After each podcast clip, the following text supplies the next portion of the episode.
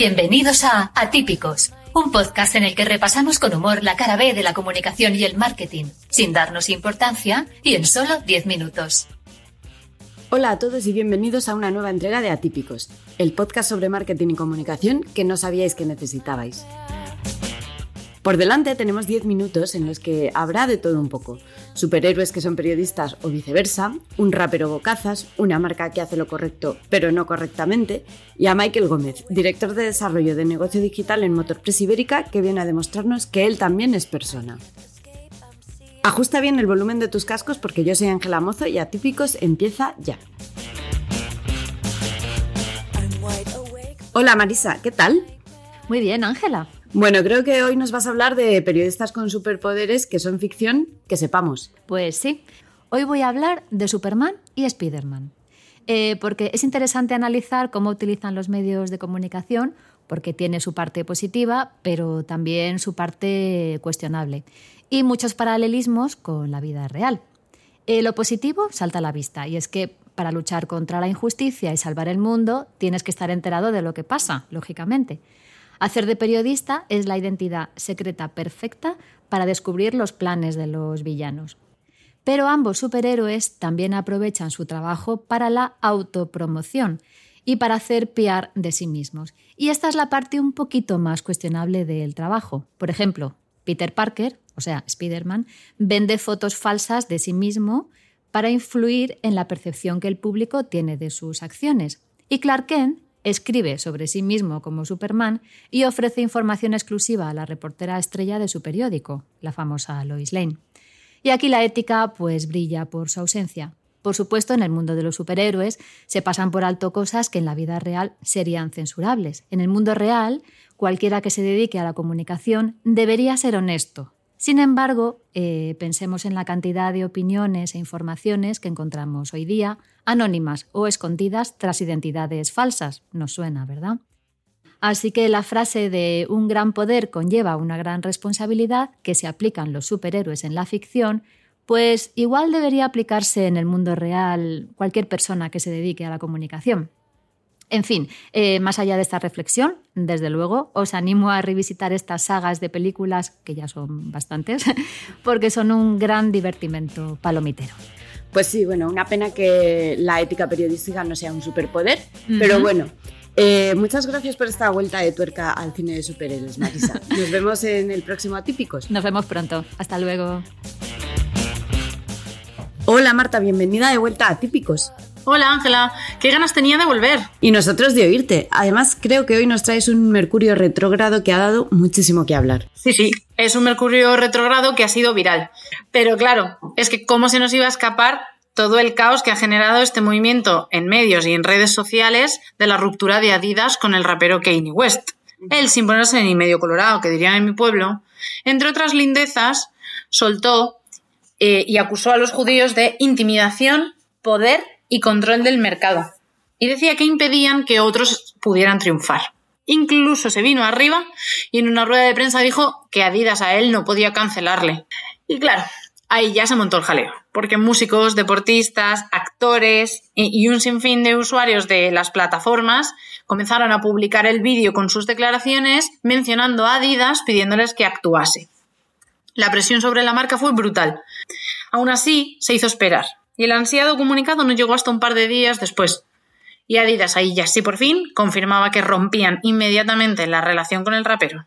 Efectivamente indicaban que no toleraban el antisemitismo ni, ni ningún tipo de discurso de odio y que la actitud era inaceptable y peligrosa, que violaba totalmente las políticas de la compañía. Pero después se tuerce la cosa porque en la misma nota de prensa eh, hacen alusión a unos 250 millones de dólares que ellos calculan que iban a perder rompiendo este contrato. Y claro, avisan de que se notarían sus resultados del Q4.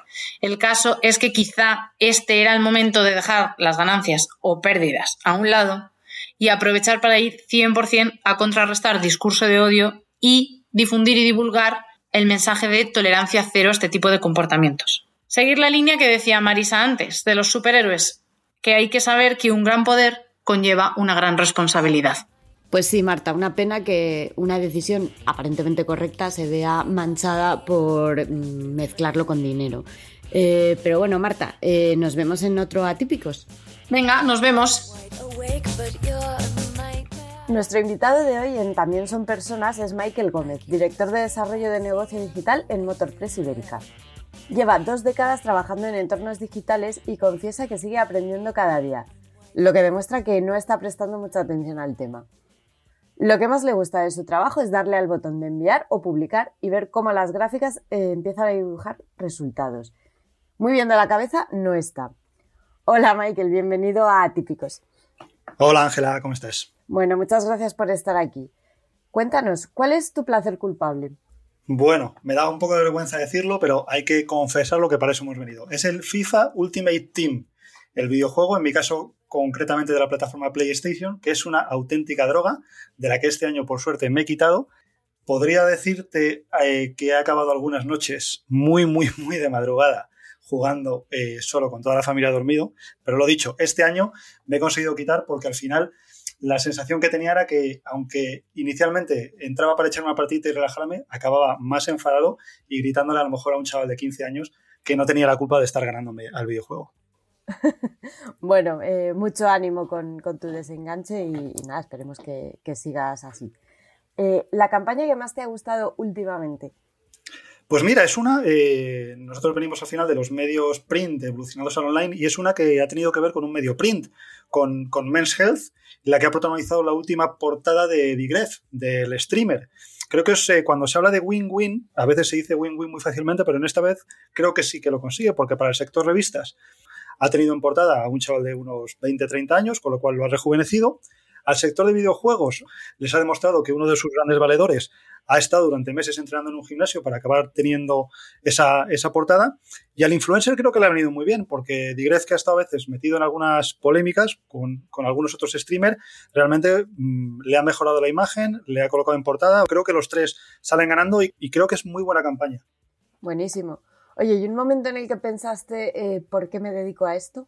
A ver, me pasa, me pasa desafortunadamente muy a menudo. Eh, cuando hay un evento, un lanzamiento, y piensas que el día anterior vas a tener una convocatoria con un cero técnico que va a ser muy difícil que tire, realmente dices, joder, ¿por qué sigo yo eh, metido en esto cuando realmente estamos trabajando en un futuro muy incierto y no hay matemáticas. Por mucho que pongas todo sobre una mesa, al final el, público es el, el, target es el que finalmente va a decir si tu producto, tu convocatoria va a funcionar o no. Eso me pasa mucho. Cuando veo que una campaña no tira o cuando haces una campaña de paid o algo que has estado trabajando y ves que hace un, bueno, un flop enorme y que se acaba cayendo, da, da mucha rabia. Bueno, muy bien. ¿Y cómo fue tu primera entrevista de trabajo? Pues mira, yo tenía 19 años y me busqué un trabajo para por las mañanas mientras estudiaba y aterricé en una .com eh, que ya no existe en una época antes de que viniera la primera burbuja de, los, de las .com, sería el año 99, 2000. Recuerdo que fue la primera vez que alguien me enseñó Google, eh, que para mí fue un descubrimiento enorme, sobre todo cuando, cuando se utilizaba mucho todavía lo de voy a tener suerte. Recuerdo también que bueno, había una serie de incentivos que nos traían los, los fines de semana, los jefes, los viernes traían leche y traían aperitivos a, la, a la oficina, aunque yo me iba pronto. Y, bueno, pues recuerdo que era esa primera cultura de startup o cultura empresarial de las .com y, bueno, tampoco me preguntaron mucho, simplemente que si sabía utilizar un ordenador y que, y que si sabía, sabía escribir más o menos y mecanografiar, estuvo bastante bien. Ahora, ahora el sitio de la oficina que estaba por detrás de Gran Vía es una, es una coctelería y cuando paso me acuerdo. bueno, y una idea tuya que creías que era brillante, pero solo lo pensaste tú. Bueno, aquí te hago trampa. Yo sigo pensando que es, que es una idea brillante, no es una idea mía, pero sí que es el intento. Nosotros nos dedicamos sobre todo en, en Motorpress a, son, son, publicaciones muy nichos sobre temáticas y sobre aficiones que le gustan a la gente. Yo sigo creyendo firmemente en que, aunque no seamos un New York Times, un país, un, un medio legacy, el pago por contenidos tiene que es parte de nuestra filosofía. Veníamos de revistas que siempre se han pagado y yo muero con el pago por contenidos. Es algo que hemos que lanzamos desde 2019 cuando todavía estaba muy embrionario, no había empezado yo creo casi ni el país ni el mundo con el muro de pago creo que realmente es, la manera. Nosotros siempre, siempre los medios han tenido dos vías de financiación, la publicidad y el, y el lector, y, no entiendo que cuando nos vayamos al medio online todo se haya ido al todo gratis, pero por suerte ya han abierto camino las plataformas de suscripción, tanto de audio como de vídeo, como de todas las que tenemos, como incluso de almacenamiento en la nube, y creo que nosotros iremos allá. Eso sí, es un camino que, que, es, que, no es, que no es liso, es bastante rocoso y que cuesta mucho, mucho, mucho llegar a él. Bueno, y ya por último, eh, Michael, ¿qué te gustaría ver en la profesión? A ver, mm, creo que normalmente cuando la gente contesta esta pregunta en, esta sección del podcast, siempre eh, habla hacia afuera. Yo hablo más hacia adentro. Creo que deberíamos, uno, ser más autocríticos y dos, eh, en vez de contar lo que nos ha ido bien siempre, creo que nos hace falta compartir un poco más los errores, porque creo que de los errores se aprende un montón. Creo que realmente a mí poder aprender de qué tal te ha ido tu campaña cuando a lo mejor has tenido un presupuesto desorbitado para el que podría tener yo, no me va a ayudar tanto como si me dices, oye, no vayas por aquí, que probé este, este último audiencia en Instagram o intenté esto en Facebook y me metí una bofetada de tres, de tres pares. Eso creo que se hace poco porque da la sensación de debilidad cuando realmente eh, el que esté libre de haberse caído alguna vez o que algo le haya salido mal, que tire la primera piedra, creo que, creo que no existe. Y me encantaría poder verlo más porque nos humanizaría mucho a todos. Bueno, pues muy buena reflexión. Michael, muchísimas gracias por estar con nosotros en Atípicos. Gracias a ti, Ángela. Pues aquí termina el Atípicos de hoy. Esperamos que hayáis pasado un buen rato en nuestra compañía. Si ha sido así, por favor, no privéis a vuestros amigos y conocidos de esta experiencia. Recomendadnos, hablad de nosotros, ponednos en vuestras redes, lo que queráis. Hasta el próximo programa. En redes somos archetype-es y este es nuestro podcast, Atípicos. Síguenos y déjanos tus comentarios con el hashtag Atípicos. Música de Madame Snowflake bajo licencia Creative Commons by 3.0.